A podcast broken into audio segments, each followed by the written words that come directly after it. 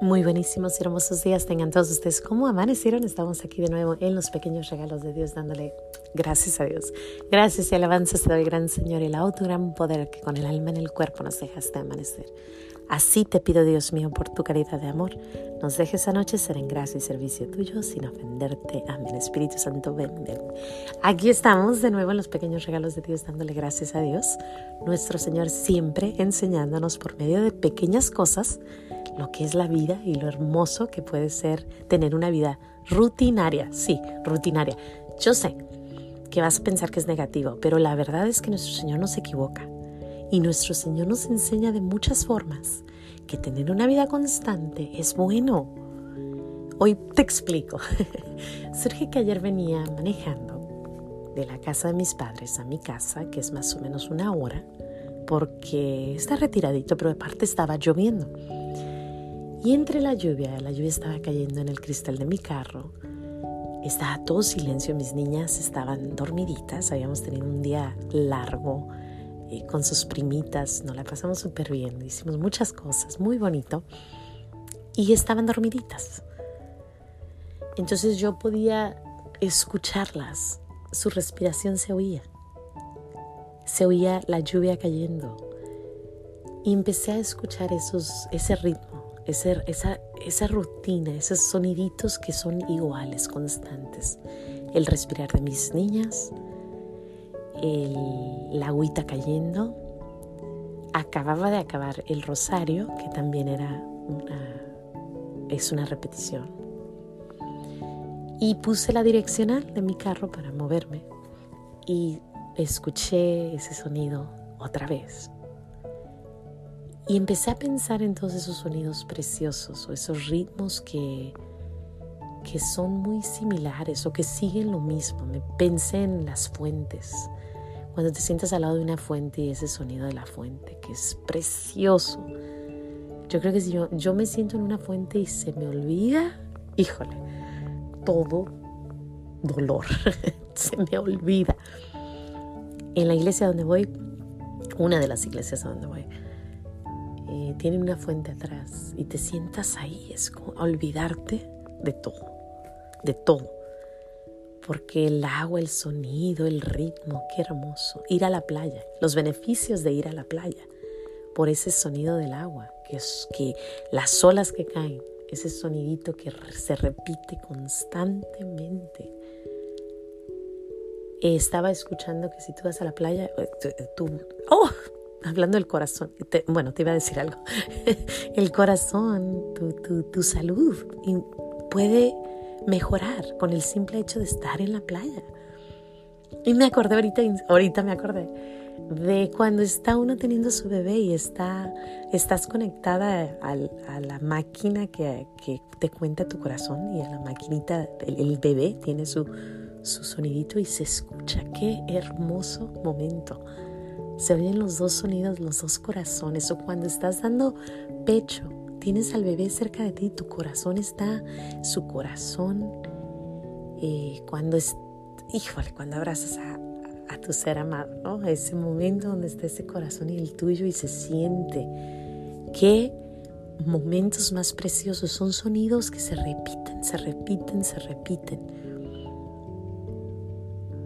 a mí me encantan los vals, me encanta la música clásica, me encanta, creo que soy muy, así soy yo, ¿no? Me gusta mucho lo, lo que se ve normal o lo que enseña por naturaleza belleza. No me gustan las iglesias modernas para nada. Me gustan las catedrales antiguas donde está lo mismo, es simétrico por los dos lados eh, donde ves las pinturas preciosas. Bueno, ¿qué te puedo decir? Lo bello es bello, punto final.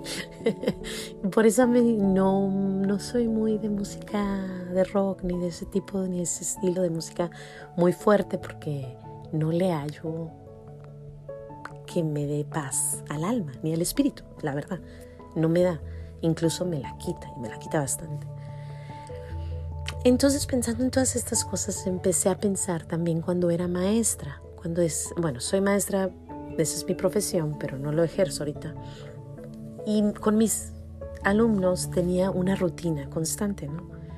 Tenía la rutina exactamente lo que íbamos a hacer por las tres primeras horas, pero en la tarde siempre cambiaba porque había ciencias, había ciencias sociales, ciencias naturales, tenían clase de física, tenían de educación física y total que en la tarde nunca estaba igual. Los niños se portaban preciosos en la mañana, pero en la tarde era un cochinero, por decirlo así, ¿no? O sea, era más acelerado. Y pues terminaba el día y yo cansadísima, pero las primeras tres horas estaba súper energética. Y pues ahí en ese tiempo me acuerdo que yo me daba cuenta que a mí me gusta lo que es constante. No me gusta andar para allá y para acá para acá. No puedo. No, mi corazón no es de esos. Y ayer nuestro Señor me enseñó, por medio de esto, todo esto, me enseñó que es bonito tener rutina, que es precioso estar en una rutina. Entonces, pensé en los últimos días, hace más o menos dos años yo me salí de, de Facebook, pero este invierno pues estaba en casa, estábamos de vacaciones, todo bien tranquilito, ¿no? Entonces me empecé a meter a Instagram. Y estaba en Instagram muy seguido y me empezó a quitar el ritmo de vida. Empecé a estar ahí demasiado. Y hace como cuatro o cinco días me di cuenta y dije, ¿sabes qué? No, olvídalo. Entonces empecé a cortarle, ¿no? Y le corté, total. No, no todo. Pero de vez en cuando sí voy a entrar, ¿por qué no? Pero a eso se refiere nuestro Señor cuando dice, si algo te quita la paz, si algo te inquieta, porque yo me distraigo bastante, soy muy distraída, esa es otra cosa. Yo desde chiquita soy distraída. Entonces, si tú me pones una cosa, o estoy viendo allá o estoy viendo acá, pero no puedo estar en los dos lados, aunque parece que estoy en los dos lados, pero en realidad mi enfoque es, tengo que estar enfocada o en mis hijos, o en la comida, o en, o en lo que sé, porque si no soy muy distraída. Y me encanta. Entonces dije, ¿sabes qué?